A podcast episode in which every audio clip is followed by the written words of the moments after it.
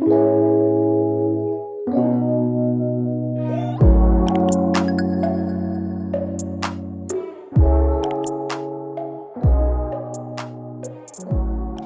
ici Dalila Majid, je suis avocate au barreau de Paris depuis 13 ans et je suis ravie de vous accueillir aujourd'hui pour ce dixième épisode en droit. Mon objectif est de vous permettre en 6 minutes d'écoute de retenir l'essentiel d'une actualité juridique ou d'un thème de droit qui portera essentiellement en droit de la propriété intellectuelle et en droit du travail.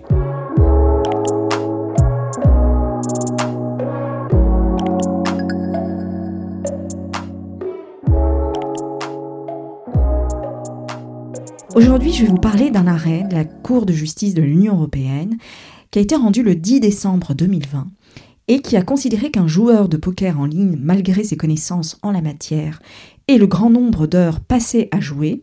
a la qualité de consommateur et non de professionnel et peut ainsi saisir le tribunal du lieu de son domicile contre une société de jeux étrangère ayant son siège social dans un autre État membre de l'Union européenne. Alors, il s'agissait d'une société maltaise qui propose des services de jeux de poker en ligne et qui dirige son activité commerciale notamment vers la Slovénie. Donc un joueur de nationalité slovène a ouvert donc un compte d'utilisateur sur ce site de jeu en ligne et a dû accepter les conditions générales unilatéralement établies par la société, et notamment une clause qui attribue la compétence en cas de litige aux juridictions de la République de Malte, lieu où se situe euh, le siège social de la société. Donc le joueur en question a gagné environ 227 000 euros en jouant au poker sur ce site. Son compte d'utilisateur a été bloqué par la société de jeu et ce montant a été retenu au motif que le joueur aurait violé le règlement de jeu établi en créant un compte d'utilisateur supplémentaire. Le joueur a saisi les juridictions de son lieu de domicile d'un recours dirigé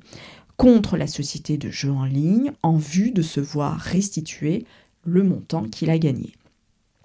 Il fait valoir sa qualité de consommateur, laquelle lui permet de saisir le tribunal du lieu où il est domicilié.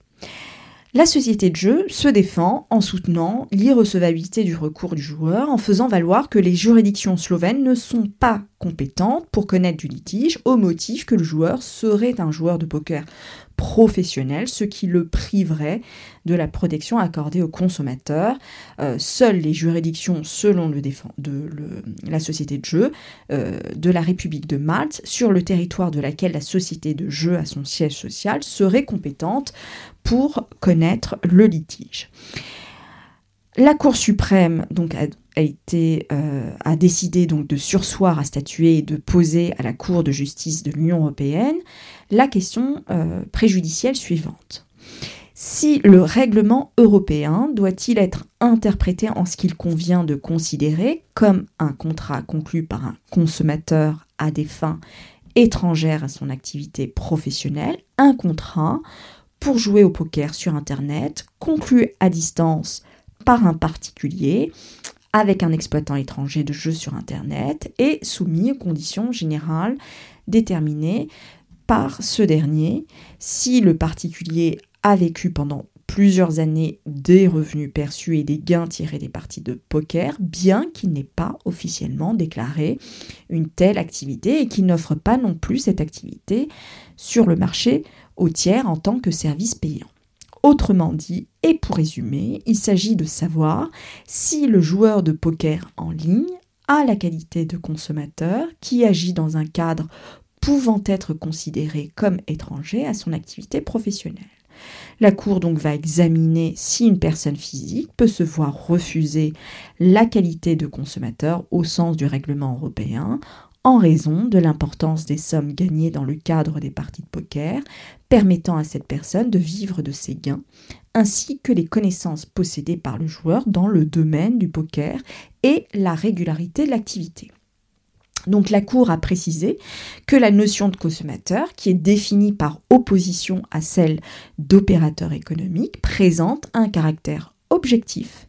et et indépendante des connaissances et des informations dont la personne concernée dispose réellement. Selon la jurisprudence donc citée par la Cour, la qualité de consommateur d'une personne doit être examinée au regard uniquement de la position de cette dernière dans un contrat déterminé, compte tenu de la nature et de la finalité de celui-ci. Donc concernant la régularité avec, avec laquelle le joueur a joué au poker en ligne, il a consacré en moyenne 9 heures par jour à ce jeu. Et comme l'a justement souligné la Cour, l'activité de jeu en ligne ne donne cependant pas lieu à la vente de biens ni à une prestation de service, euh, puisque le joueur ne propose pas à des tiers des services euh, liés à l'activité de jeu de poker et il n'a pas déclaré officiellement euh, cette activité. Donc, au vu de toute cette analyse, la Cour a décidé que concernant la compétence judiciaire, la reconnaissance et l'exécution des décisions en matière civile et commerciale doit être interprétée en ce qu'une personne physique domiciliée dans un État membre qui, d'une part, a conclu dans une société établie dans un autre État membre un contrat pour jouer au poker sur Internet, contenant des conditions générales déterminées par cette dernière, et d'autre part n'a ni officiellement déclaré une activité ni offert cette activité à des tiers en tant que service payant ne perd pas la qualité de consommateur au sens de cette disposition, même si cette personne joue à ce jeu un grand nombre d'heures jour et possède des connaissances étendues et perçoit des gains importants dans ce jeu.